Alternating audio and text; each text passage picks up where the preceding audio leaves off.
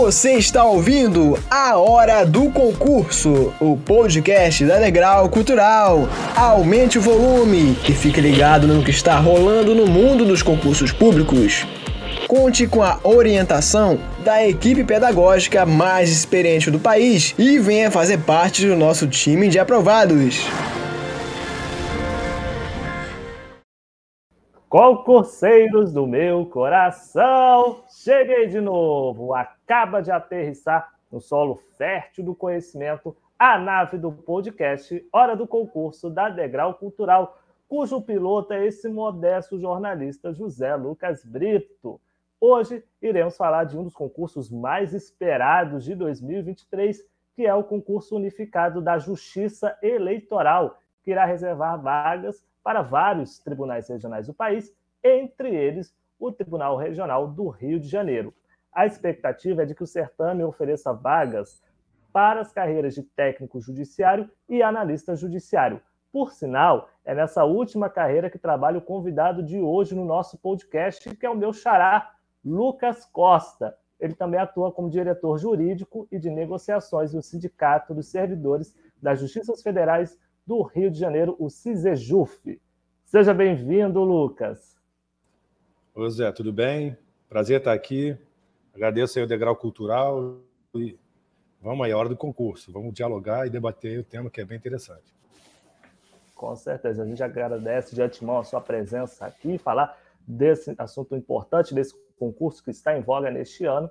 Enfim, como todos sabem, eu não piloto esse podcast sozinho graças ao poder da internet, fazemos essa conexão Brasil-Portugal para falar com ele, Luiz Fernando Caldeira. Seja muito bem-vindo. Olá, José. Olá, Lucas.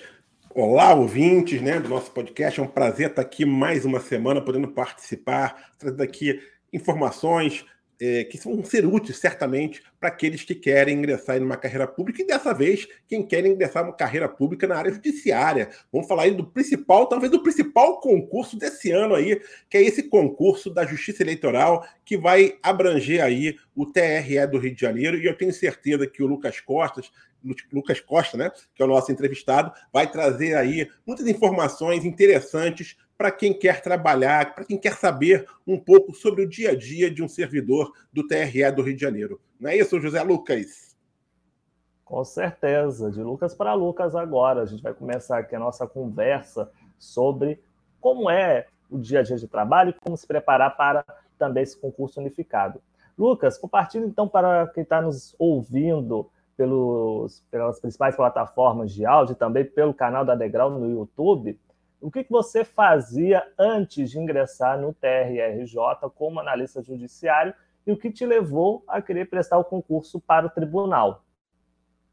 Bom, apresentar minha saudação também ao Luiz Fernando, dizer que é um prazer estar conversando com você também, e a toda a audiência aí nas diversas plataformas. Antes de fazer o concurso, Lucas, na verdade, eu era advogado, né? Eu me formei na UFRJ aqui no Rio de Janeiro em 2005 em janeiro de 2005, eu já estava é, pegando diploma, fiz o concurso da OAB, o concurso não, desculpa, a prova, né, o exame da ordem já na sequência e já fui advogando direto. Fui assessor jurídico lá na Secretaria de Segurança Pública, depois fui advogando na, no ramo tributário e civil. Aí, o que me fez buscar o concurso foi, na época, eu tinha um vencimento até semelhante, o que eu ganhava como advogado ia ficar mais ou menos próximo do que a ganhar como servidor, mas a estabilidade era a principal questão. Eu, enquanto advogado, não tinha muito essa coisa de férias, não tinha muito essa coisa da certeza do, do quanto ia entrar no final do mês, do quanto que ia entrar no final do ano. O negócio de 13 terceiro, férias eram, eram mais complicados. Então, era a busca de segurança né? É, financeira, uma estabilidade para minha família, era o que eu estava buscando. E isso, certamente, você acaba encontrando com alguns detalhes, que a gente pode até depois discutir, de como se dão os reajustes, como a inflação até acaba atingindo, mas são outras questões que a gente acaba tratando ao longo da carreira, inclusive que me fizeram aproximar do sindicato e depois me tornar diretor. E acredito, Lucas, que essa questão da, essa questão da estabilidade, da boa remuneração e das progressões também de remuneração levam muita gente a prestar concurso público em várias áreas, em especial também na área de tribunal. Muita gente que está nos assistindo deve estar se perguntando o que fez o Lucas conquistar aprovação nesse concurso do TRE. Quais estratégias de estudo ele adotou para garantir a aprovação e que pode servir também para quem vai prestar esse próximo concurso unificado. Conte um pouco para a gente dessa sua rotina de estudos na época que você passou no concurso. Bom, José, eu, eu, eu sempre mantive uma, uma linha de estudar ao longo da faculdade, não só o que a faculdade proporcionava, até porque quem fez faculdade pública sabe que de vez em quando você esbarra numa greve, numa questão. Então, eu fui fazendo cursos em paralelo até a faculdade. Durante a faculdade, eu fazia outros cursos para complementar é, determinadas matérias que eu queria me aprofundar e já ir me preparando, é, tanto para o exame da ordem quanto para concurso público. E depois que eu me formei, eu trabalhava na Secretaria de Segurança, eu fui juntando um dinheirinho e juntei o suficiente para ficar um tempo é, é, é não vou te dizer parado, porque eu advogava de forma autônoma, mas é, advogava autonomamente, pingava muito pouquinho, eu, a minha era a disciplina. Acho que a questão principal era a disciplina. Primeiro, para juntar esse dinheirinho e ficar um tempo dedicado mais ao estudo do que ao trabalho. Eu, eu era é, rato de biblioteca, vamos dizer assim, eu ficava sentado. Sim. Hoje em dia, você consegue muito mais material na internet, consegue fazer curso à distância. Na minha época, você tinha que sentar a bunda lá na cadeira do curso mesmo, e eu vivia ou no cursinho ou na biblioteca e estudava à noite. Então foi um ano com dedicação muito mais no estudo do que no trabalho. Esse, eu pude fazer isso porque eu juntei é, dinheiro para ficar esse tempo. Tive apoio da minha esposa, que também segurou onda junto comigo nessa coisa da grana, mas principalmente a dedicação ao estudo. Eu era oito horas, às vezes dez horas, e estudando durante o dia e, e, e, eu fui passando em alguns outros concursos. Né? Assim, a gente não era, eu não era convocado e a coisa vai aumentando, vai melhorando. Conforme você vai se dedicando, fazendo os concursos, é sempre muito bom ir fazendo as provas anteriores.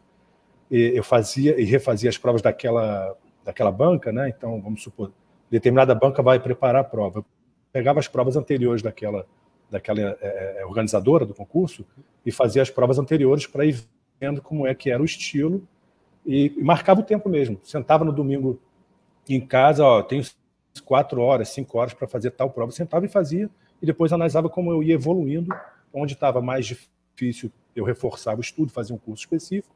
Onde estava mais fácil, eu aliviava um pouco no estudo. E depois de um ano assim, fui passando em outros concursos sem ser convocado, até que finalmente passei para ser convocado para analista judiciário, área judiciária aqui do TRE do Rio. Disciplina é tudo. A né, famosa né? concurso público, né? É, é aquela coisa de entrar na fila, ficar ali na fila, né? Tendo disciplina, estudando, e uma hora chega, né? Não tem jeito. É, a gente é. tem que confiar. Diga lá, Zé. Não, pode falar, pode concluir. É, na, na, verdade, a gente tem que manter isso, a disciplina e ter o apoio. Eu mencionei aqui passando, né, o apoio da minha esposa, da família, ele é, ele é importante, porque não é fácil. A gente sabe que hoje em dia todo mundo tem que se dedicar para manter as coisas, a vida está muito cara, o emprego está muito difícil. Então, assim, a gente fala isso, foi um caminho que eu segui, mas é o ponto central, é a disciplina, a dedicação e o apoio da galera que confia que você está ali, é, não está de bobeira, que a gente fala aqui no Rio.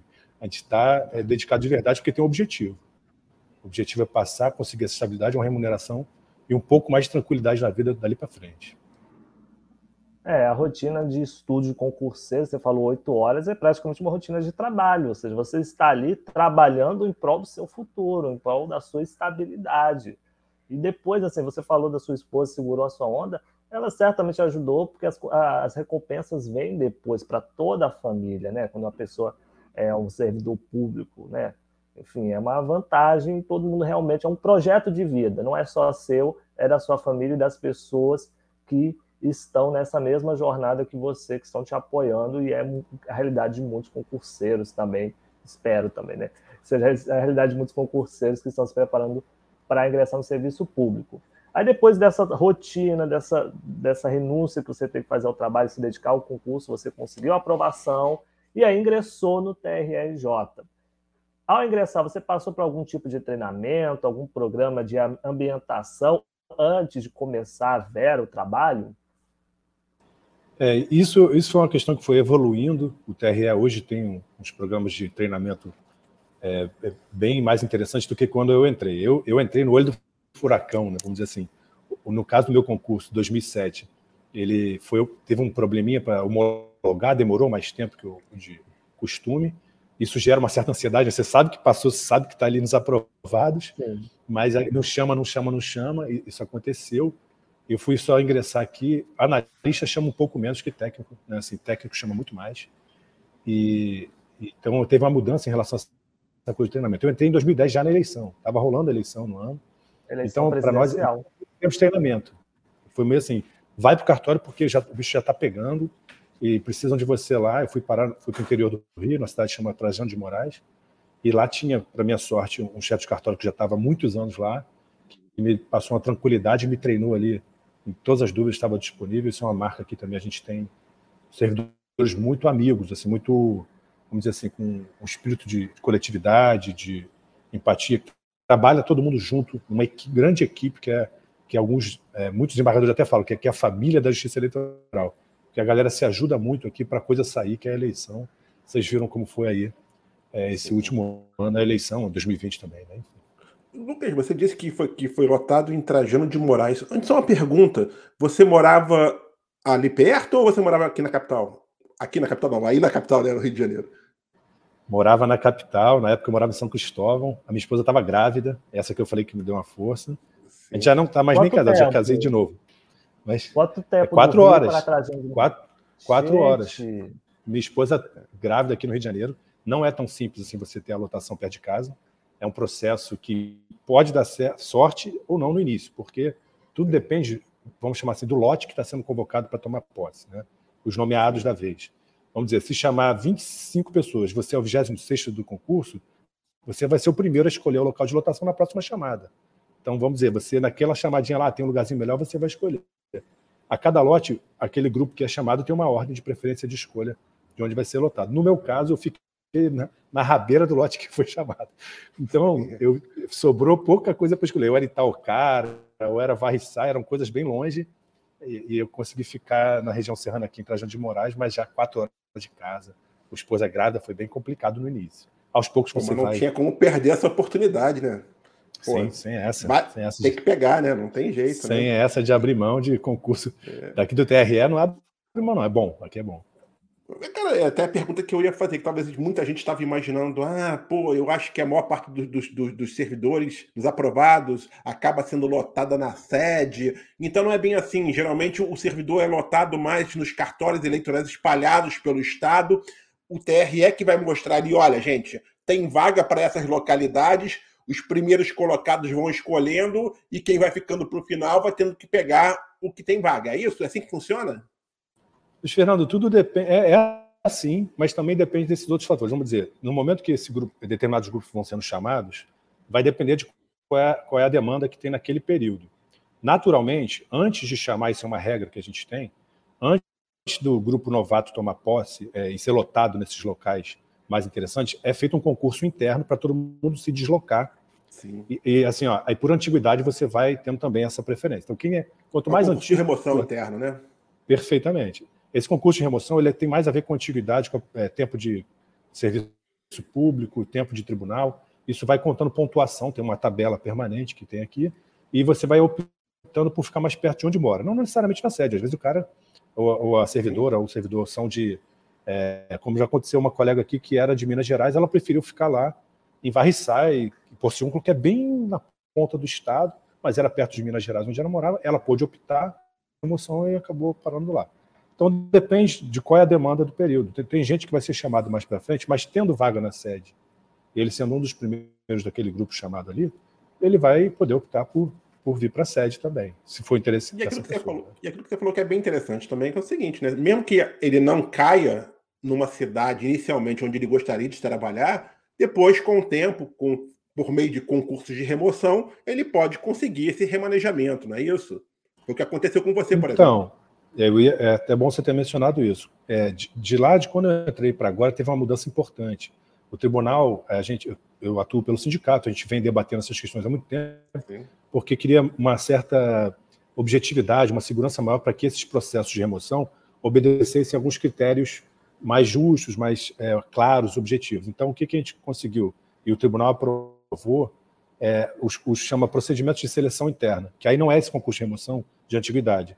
É um concurso mesmo interno que você faz, que o determinado setor fala assim, olha, eu preciso de dois servidores. Aí tem uma análise de qual é a demanda de trabalho daquele setor, uma análise técnica, que faz o dimensionamento de força de trabalho daquele setor. Aí faz, não, realmente você está precisando de mais um, não dois, mais um você pode selecionar o processo de seleção. É feito um edital interno, você vem, apresenta currículo, faz uma prova, depende de como vai ser organizado naquele setor, entrevista e tal, e tem um perfil, né? Tipo, ah, você tem formação em economia, você é advogado de formação, é de TI, depende do setor que está precisando. Então, esse concurso interno vai colocar as pessoas no perfil mais adequado, dentro do setor mais adequado. Foi assim que eu vim parar aqui, que, que é onde a gente Legal. presta a, a, a, assessoria ao plenário aqui do tribunal, né, aos desembargadores aqui do plenário, por conta da minha formação jurídica e tudo mais. Perfeito. Cara, tem muita gente que tem aquela imagem que eu acho que é falsa, né? De que servidor do TRE só trabalha em ano de eleição. Né? A, a verdade é que tem trabalho o ano inteiro, não é isso, ô, ô, ô, Lucas? Conta pra gente um pouquinho sobre esse mito, digamos assim, né? De que só se trabalha em ano de eleição. É, a gente tem que quebrar esses mitos todos mesmo. Obrigado. Porque assim, é, Brasília, lá no Distrito Federal, é o único que as eleições são só de quatro em quatro anos. Né?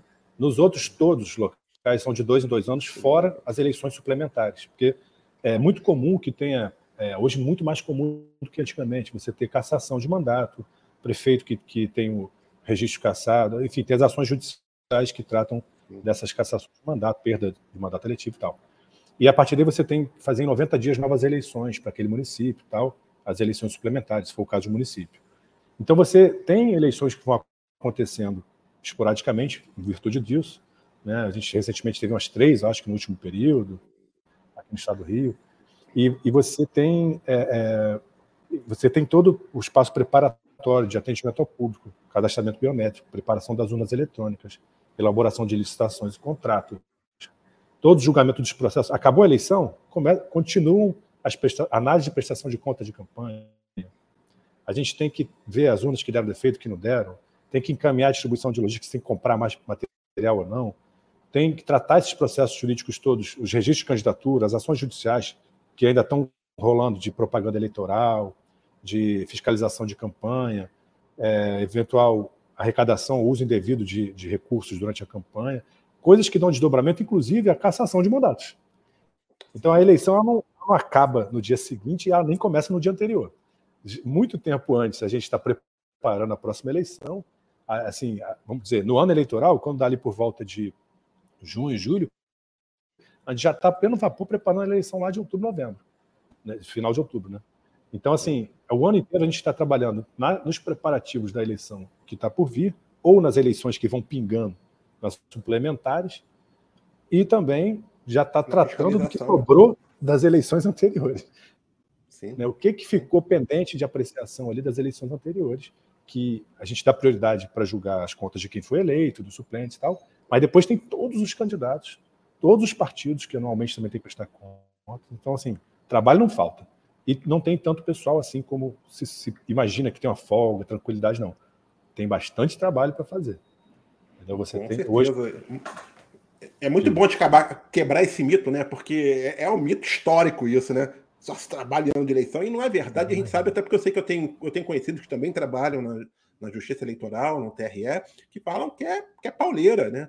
Que é pauleira pra Começa caramba. até bem antes, Luiz, na Muito época de regularizar os é, títulos dos eleitores exatamente, que estão tem... em déficit, alguma coisa, eles também Sem trabalham dúvida. isso. Sem dúvida. É, e... Na parte de eleitor, só para complementar, desculpa, Luiz, é, na parte de eleitor, é, isso é permanente. A gente trabalha o tempo todo com. Vamos supor, a pessoa está com uma pendência, ela vai ter problema para fazer concurso público. Quem deixou de votar, não justificou, não pagou a multa, ela vai estar com cancelamento, às vezes, do título, vai estar com uma pendência de quitação eleitoral. O CPF ah, não pode tomar... vai estar cancelado. Ela vai estar com problema para aposentadoria, para entrar no concurso público, para pegar passaporte. Então, esse é um trabalho importante, que tem reflexo até no concurso público. Né? Também tem Sim. a coisa do desempate, quem foi mesário, tem inscrição em concurso, que aqui no Rio de Janeiro tem uma lei que trata disso, né? de, de quem tem trabalhou reserva, como mesário nas eleições. Então, assim, é um trabalho permanente e hoje tem uma mudança que a gente faz, também tem o trabalho remoto, né? tem o teletrabalho, são formas que já são desempenhadas aqui, principalmente a partir da pandemia, a gente teve essa modificação, e você tem a emissão de título online. Você está, vamos dizer, quem está no trabalho remoto, você chega aqui, um, às vezes, num dia, dezenas, é, centenas de pedidos de alteração de nome, nome de casado, pessoa que morreu precisa ajeitar para ir no INSS pegar um direito. Então, o tempo todo você tem coisas para lidar com direitos políticos, com título eleitoral, com inscrição eleitoral e tudo isso que a gente estava mencionando aqui sobre eleitor. Né? Lucas, é, você é analista judiciário da área judiciária, né? E a gente sabe que ainda existem outras especialidades. Né? Eu queria que primeiro você falasse um pouquinho sobre qual é a atuação, o que, que faz efetivamente um analista judiciário da área judiciária, e eu depois eu queria que você comentasse assim, de forma bem rápida, bem breve, só para o pessoal ter uma ideia melhor, o que faz o técnico e o analista da área administrativa, que via de regra são as duas carreiras que atraem aí o maior número de inscritos, né, que geralmente também onde se convoca mais. Então, para você falar um pouquinho rapidamente sobre a atribuição da sua carreira, que é o analista judiciário da área judiciária, e do técnico e do analista da área administrativa. Não, perfeitamente. É, assim, na área judiciária, é, na verdade, é comum que a gente trabalhe, quando você está em esfera de cartório, né, zona eleitoral, os trabalhos se aproximam muito. Né?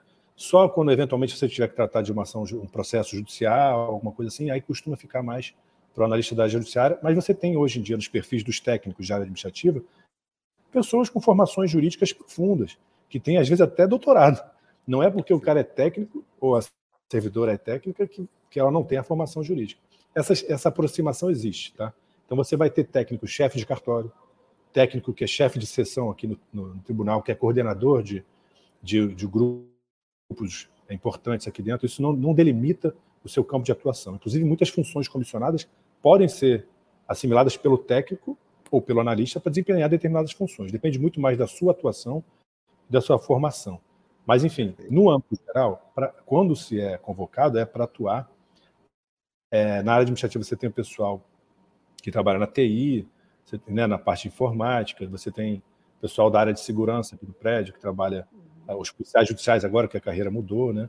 E você tem o pessoal Aí vai depender muito se você está na sede ou nos cartórios. Nos cartórios você tem o atendimento ao público, que é tudo isso que a gente mencionou aqui, né, para tratar as inscrições eleitorais.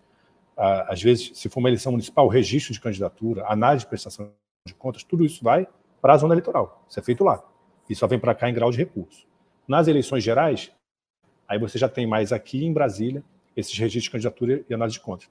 O analista judiciário, é o analista vai trabalhar mais na parte é, dos processos, isso via de regra, mas ele não, ele pode estar no cartório fazendo atendimento ao público normalmente, não necessariamente ao chefe daquele cartório, ele pode estar trabalhando no, no, tratamento de outras questões internas, na parte de licitações e contratos, mesma coisa o técnico. Então, é, é até importante eu mencionar, se me permite, recentemente foi aprovada a alteração da norma que passou a exigir nível superior para técnico. Né? Então, é, a gente, como é que funciona hoje a tabela? Se, eu, se quiser, eu posso tratar isso mais para frente. Mas a tabela, assim, o fim de carreira hoje do técnico são 13 níveis de carreira. Então ele vai de A1 até C13. Né? Ele tem duas promoções, né? de A para B, B para C, e até 13 níveis na carreira de, de progressão anual. Quando ele chega no C13, o técnico, o, o teto do vencimento dele é abaixo do piso de vencimento do analista. Hoje, tá? É assim. E nós, os sindicatos e a federação, estamos trabalhando no Fórum de Carreira junto ao CNJ, para buscar a revisão disso. E o nível superior para técnico foi importante, um avanço, para que os técnicos possam também dar aula, acumular o magistério, que até há pouco não podia, porque não tinha nível superior como exigência, e também sobrepor um pouco essas carreiras, é, assim, o final de técnico ser um pouquinho para dentro do início de analista, para não ficar uma diferença tão grande a cada reajuste que a gente vai conseguindo. Então, assim, Embora são duas carreiras. aí uma polêmica ainda a questão da escolaridade, porque tem uma ADI aí, né, a respeito dessa questão, né, para retomada do nível médio, porque teria ocorrido um vício de iniciativa em todo aquele processo. Mas é, é, isso aí, é pano para manga, é pano para um programa só. A gente pode discutir isso. isso. Claro, claro.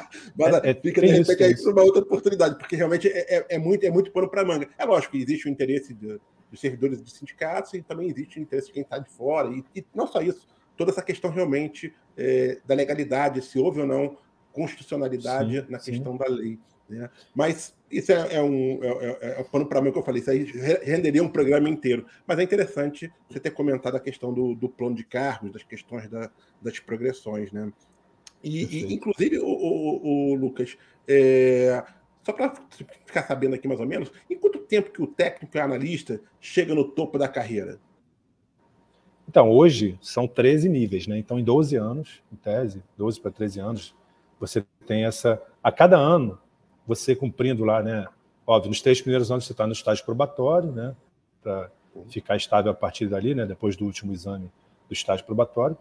Mas você mantendo as avaliações tudo certinho e tudo estando dentro da, da, da regra tranquila, você vai fazer isso aí em 12, 13 anos. Ah, eu, eu, no meu caso, eu, eu acabei ficando dois anos fora, porque eu fiquei por conta do sindicato é, como diretor dispensado, vamos dizer assim, liberado que fala, né? Então, fiquei só por conta do sindicato por dois anos, isso atrasa um pouco a chegar ao final da carreira. Por isso que eu falei assim, é por volta de três anos, dependendo se você vai ter uma licença sem vencimento, a gente não sabe como é a história de cada um. Mas é, o normal é por volta desse tempo aí mesmo, para chegar até o topo da carreira. Muito bom. bom.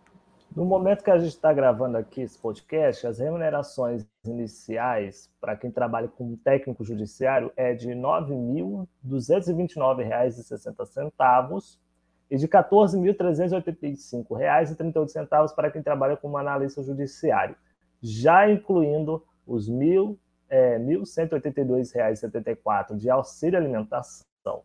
Além, de ter, além disso, os servidores também têm direito a um auxílio transporte, assistência pré-escolar, que é de R$ 935,22, auxílio saúde, né, que é de R$ 579,39 e auxílio natalidade, que é de R$ 659,25, ou seja, ótimos benefícios para quem trabalha em TRE. Tem algum outro benefício que eu não falei, Lucas? Não, básica, os principais são esses mesmo, né? Hoje em dia a gente não tem mais, né, os servidores de muito tempo para cá não tem mais triênio, quinquênio, quintos constitucionais. Diversas coisas foram caindo ao longo do tempo, a gente foi reajustando eles mais. É, hoje na GAGE, né, se você for olhar o vencimento base, é até menor do que a gratificação judiciária, que hoje está na casa de 140% né, do, do VB, e, e, a gente conseguiu, agora nesse último plano de carreira, reajustar o vencimento base, que é importante porque ele vai ter é, impactos também nos adicionais, adicionais de qualificação. Então, assim, o técnico, principalmente, ele só por ter a faculdade de Direito, por exemplo, ele já ganha mais 5%, entendeu? Olha. Já em cima do vencimento base.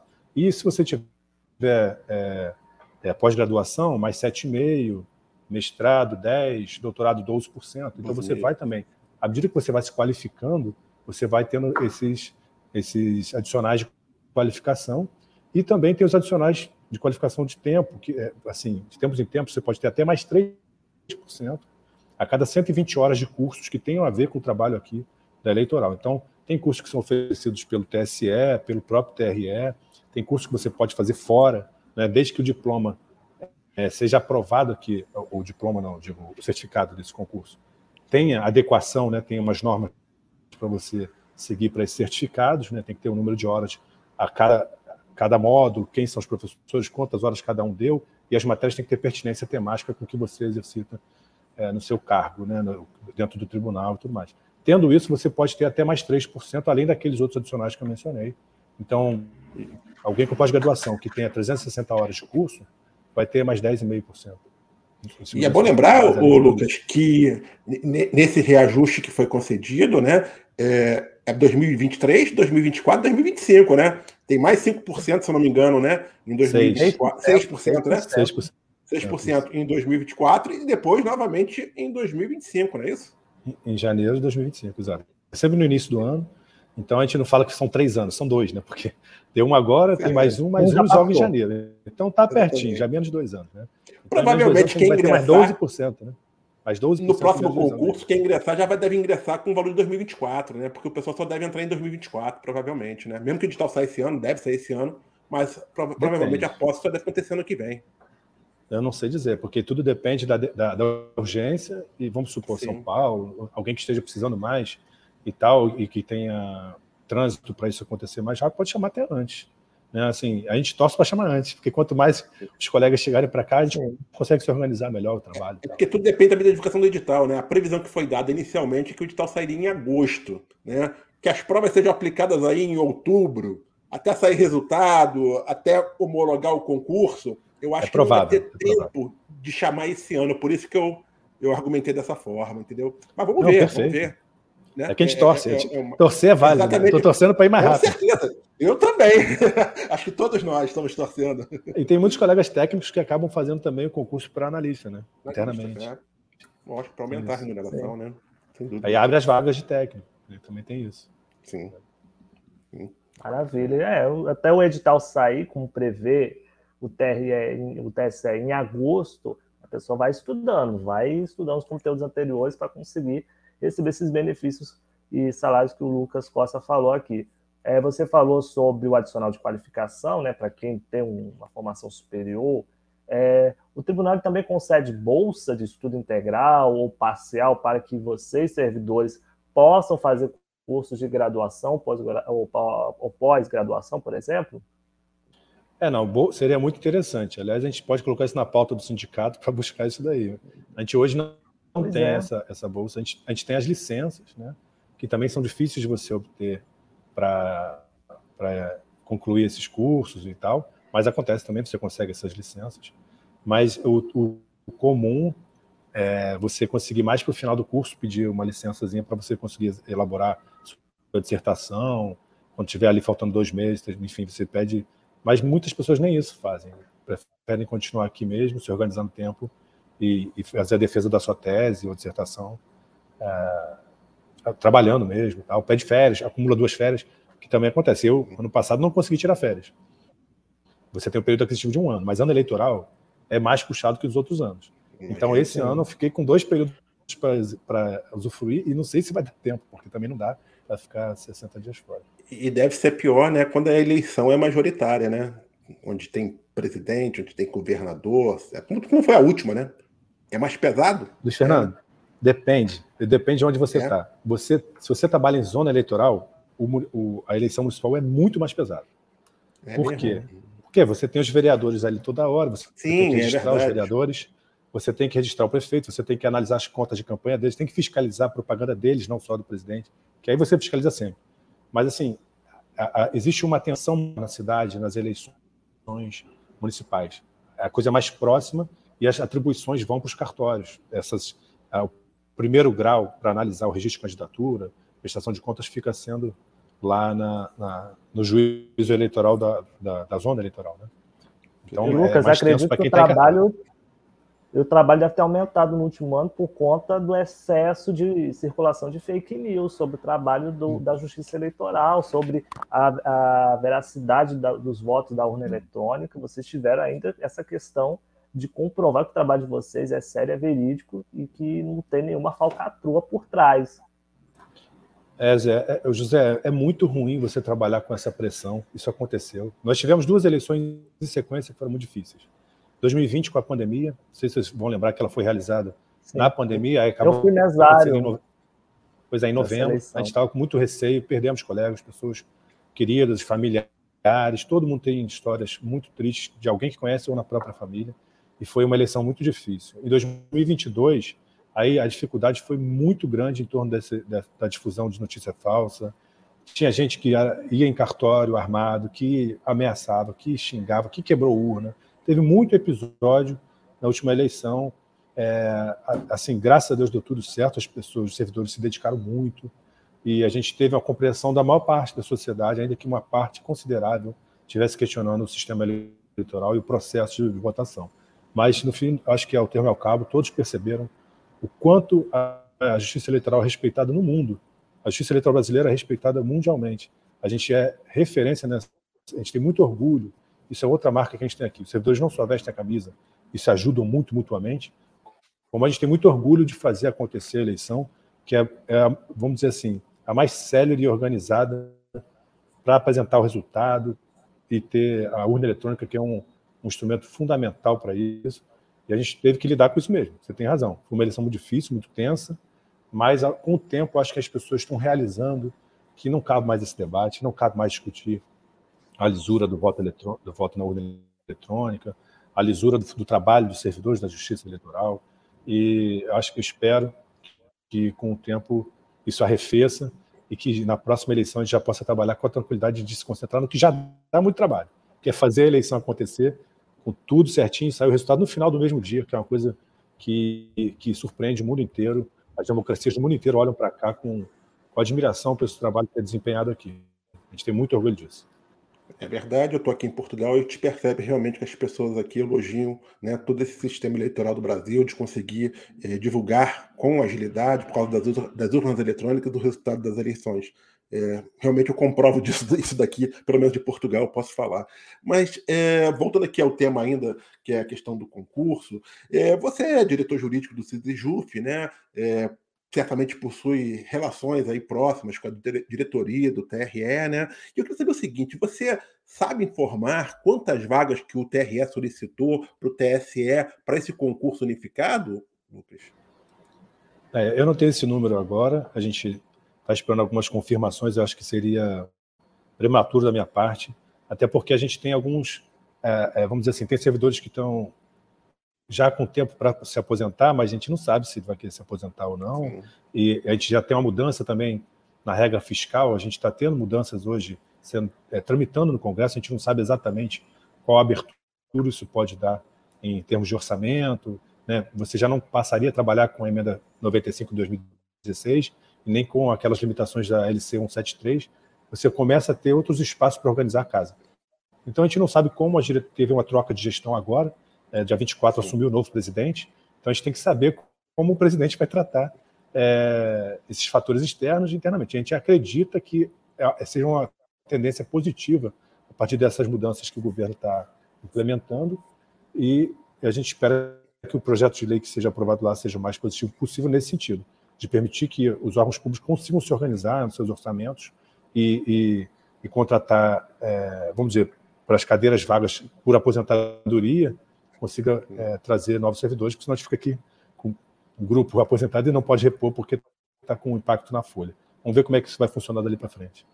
Mas, Lucas, via de regra, via de regra, o TRE não costuma abrir tantas vagas, né? São editais aí que trazem 11, o último trouxe 11 vagas, se eu não me engano, né? O outro anterior também não trouxe tantas vagas, mas o TRE tem uma coisa muito, muito legal, não só o TRE, como quase todos os tribunais, é que convocam muitos aprovados. Né? Esse concurso atual do TRE já chamaram mais de 100, acho que não 170, eu esqueci qual é o número certo né, de convocações. Você acredita que, independentemente do número de vagas que estará no edital, a tendência é que realmente ocorram muitas contratações durante o prazo de validade?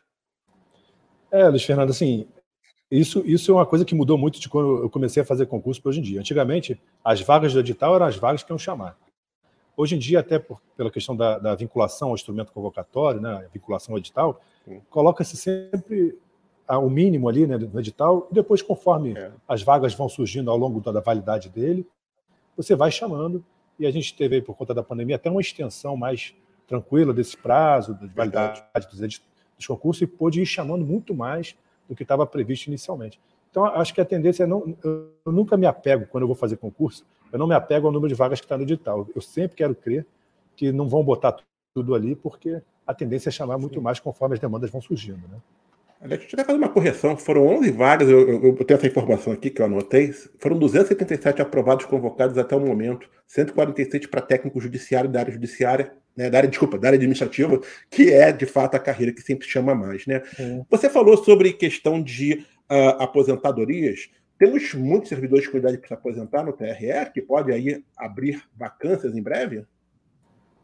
É, tudo assim, a gente não sabe dizer como é que ficam as vacâncias, que isso depende muito da pessoa. Né? Tem pessoas que ficam com abono de permanência e tal, é, mas existe um, um, quadro que, que, com o tempo e com as reformas previdenciárias que aconteceram recentemente, ficam é, que, como se aposentam pela regra antiga, quem está agora com esse período, eles têm integralidade, têm paridade, tem uma série de direitos que foram caindo com as reformas previdenciárias, né?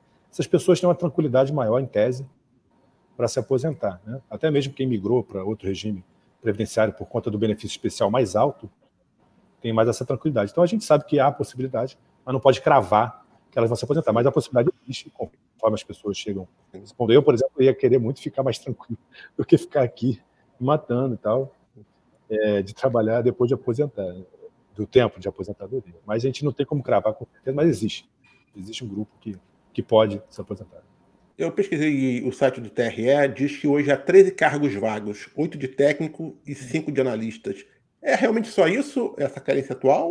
Ou isso aí ainda não, não são números que não estão tão atualizados assim? Eu acredito que seja maior. Tá?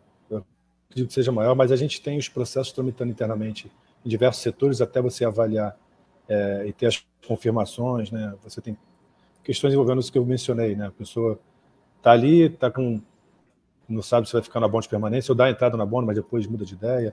Tem pessoas que passam em outros concursos que são até é, aproveitados de outros concursos, isso deve cessar um pouco agora, né?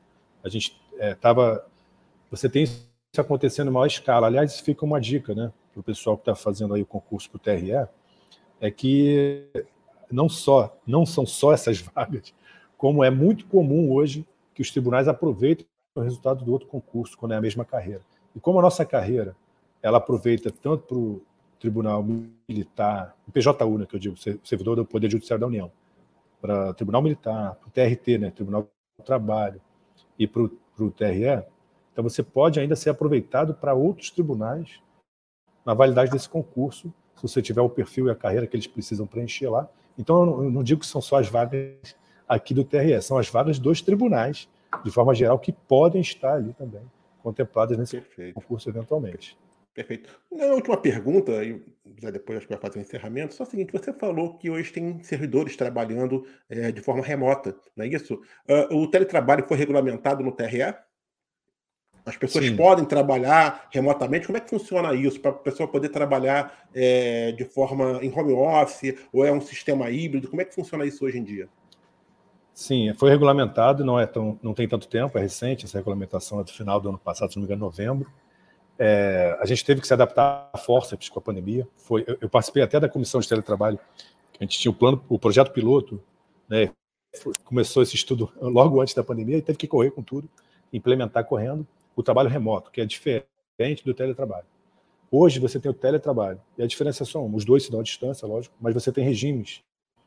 Uns são síncronos, tem tipos diferentes até. O teletrabalho você tem que ter uma produtividade com um percentual um pouco maior ele tem modalidades que são é, no mesmo horário, então você tem que fazer de 11 às 19 de casa, ou e tem os assíncronos, que são sem horário definido, mas você tem que entregar determinados produtos, né, vamos dizer assim. Você tem que produzir determinado projeto, determinada entrega. Cumprir metas. Cumprir metas, perfeitamente.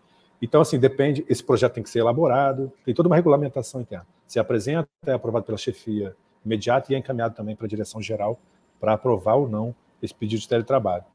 E tem o trabalho remoto, que é, que é possível fazer aqui o TRE do Rio, apesar da pressão que hoje existe de determinados setores para acabar com isso, é, o trabalho remoto é o seguinte, é, por exemplo, eu mencionei o caso aqui do meu filho.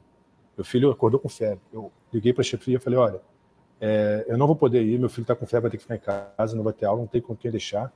Mas eu não precisei pedir licença médica, eu não precisei ir ao médico tirar uma, um atestado para apresentar aqui, faltar o trabalho e nem compensar essas horas, se eu não quisesse fazer isso, né?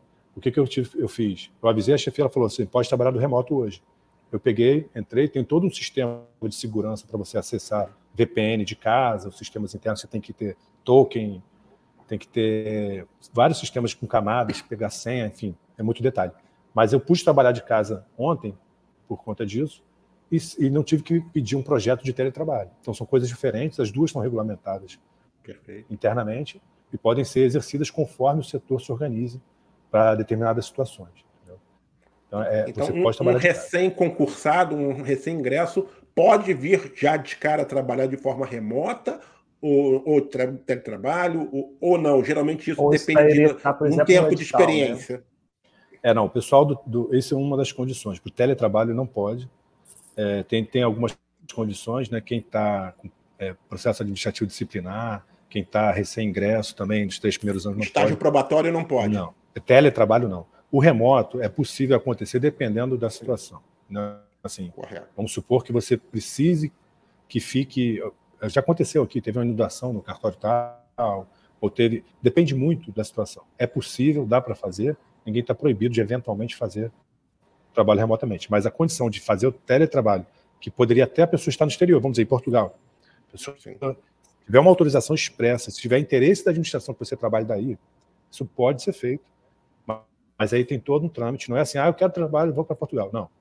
Primeiro você faz um procedimento interno, é aprovado. Para ir para o exterior é mais complicado, porque tem toda uma questão de segurança da informação, das redes e tal. Mas pode ser feito dentro dos parâmetros de, de segurança e de, de autorização. Tem regulamentação para isso já.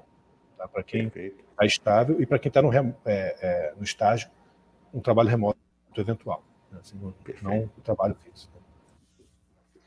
Pois é, o papo está bom, né? Saber de tudo isso que o Lucas nos contou sobre como é trabalhar no TRJ, essa questão do teletrabalho. Eu e o Luiz, a gente sabe muito bem disso, já há quase um ano, né? Essa rotina de trabalho remoto. Mas eu queria, para a gente encerrar aqui a nossa, nossa gravação, nosso podcast, qual mensagem final você pode deixar para quem sonha e que vai participar desse concurso unificado do TSE e sonha em concorrer uma vaga destinada ao Tribunal Regional Eleitoral do Rio de Janeiro? Vale muito a pena investir tempo e esforço para ser servidor do TRE, Lucas? Vale muito a pena. É, eu, assim, sinceramente, você tem percalços como qualquer profissão. Você tem que se dedicar aqui dentro também. Não é assim, tem gente que tem a falsa ilusão de que passar em concurso, pronto, bota o boi na sombra e vai viver tranquilo. Não é trabalho, é uma carreira. A carreira pública é mais uma carreira, é uma opção de vida. E eu acho que vale a pena pela questão da estabilidade nós tivemos alguns projetos para tentar tirar isso, graças a Deus conseguimos é, vencer essa batalha e a estabilidade está mantida. A gente viu a importância disso aí recentemente com a coisa das, dos fiscais da Receita, né, dos auditores fiscais lá no aeroporto que não sofreram, sofreram pressão, mas resistiram. Fiscal do IBAMA que sofreu pressão, mas resistiu. E essa estabilidade é uma das coisas muito importantes para trabalhar aqui evitar qualquer tipo de pressão política, pressão de autoridade e se manter íntegro na legalidade da sua função. A estabilidade financeira é uma coisa bacana, você consegue ter um salário que na média aí do que hoje o privado está bem acima, e você tem a certeza que no final do mês, vai tá, assim, no dia do pagamento, vai pingar na conta. Isso, para vários fatores, é importante. Para você se organizar, se você quer comprar sua casinha, seu apartamento, seu carro, você consegue, né? Também ter um crédito com valor melhor na praça e nas instituições financeiras, se você precisar se organizar. E a vida vai num ritmo mais tranquilo nesse sentido. Mas aqui tem trabalho, como a gente já quebrou esse, esse mito hoje. A gente quer muito que vocês passem para vir ser colegas nossos aqui, porque a gente precisa de reforço, e mas vale muito a pena. É, a dedicação traz, traz esse, essa, esse retorno que é da estabilidade financeira e, e do trabalho, que são muito boas, muito importantes. Boa sorte a todos e todas. Vocês façam um bom concurso aí, é, mais aí para o final do ano. Lucas Costa, analista judiciário do Tribunal Regional Eleitoral do Rio de Janeiro, diretor jurídico do CISEJUF. Nós, o podcast Hora do Concurso, agradecemos muito a sua presença aqui, os concurseiros também que estão nos assistindo. Agradece muito tudo que você nos contou e a sua dica final certamente vai incentivá-los a se empenharem nos estudos para esse concurso. Muito obrigado. Eu que agradeço aí, José, Luiz Fernando, muito obrigado aí pelo espaço, pelo bate-papo e vamos em frente. Boa sorte, bons estudos, disciplina, confiança e muita fé aí, galera. Obrigado. É isso mesmo. Luiz Fernando Caldeira, obrigado também pela sua participação aqui conosco. Eu quero agradecer a participação, Pô, a participação do, do, Lucas Costa, excelente. Eu gostei muito do programa de hoje. Cara, saiu feliz aqui porque realmente ele trouxe aí informações relevantes demais para quem quer participar desse concurso. Contou muito bem aí como é que é o dia a dia de um servidor, como é trabalhar no TRE. Eu tenho certeza que os nossos alunos, futuros alunos, todos aqueles que querem prestar esse concurso para a Justiça Eleitoral, em especial para o TRE, ficaram muito satisfeitos com essa, com essa entrevista. E até digo o seguinte, né, o, o, o José? Pessoal tem que dar o um like nesse vídeo, tem que compartilhar é. o podcast, tem que compartilhar o vídeo para que mais pessoas é, saibam né, sobre o dia a dia né, de um servidor no TRE e também conheçam ainda mais o nosso podcast. Então é isso, pessoal. Agradeço também a participação e até semana que vem. Um grande abraço a todos. Pois bem, o podcast Hora do Concurso dessa semana termina, mas a sua rotina de estudos para o concurso do TRRJ continua. E a Degrau, meus caros ouvintes, quem está nos assistindo também pelo YouTube, está com curso presencial e online para tornar sua preparação ainda mais eficiente. Para se matricular, basta procurar uma, uma das nossas cinco unidades presenciais localizadas no centro do Rio de Janeiro, em Campo Grande, Madureira, em Niterói também e na Taquara. Ou mesmo então em contato pelo telefone 21 3970 1015 pelo nosso e-mail, degraucultural.com.br, ou mesmo mandando um oi lá nas nossas redes sociais, Instagram, Facebook, e que a nossa equipe certamente vai estar pronta para te atender e para te ajudar nessa matrícula para que você possa participar desse concurso e conseguir a aprovação como tantos outros já conseguiram, tá bom? Fiquem todos na paz e até a próxima!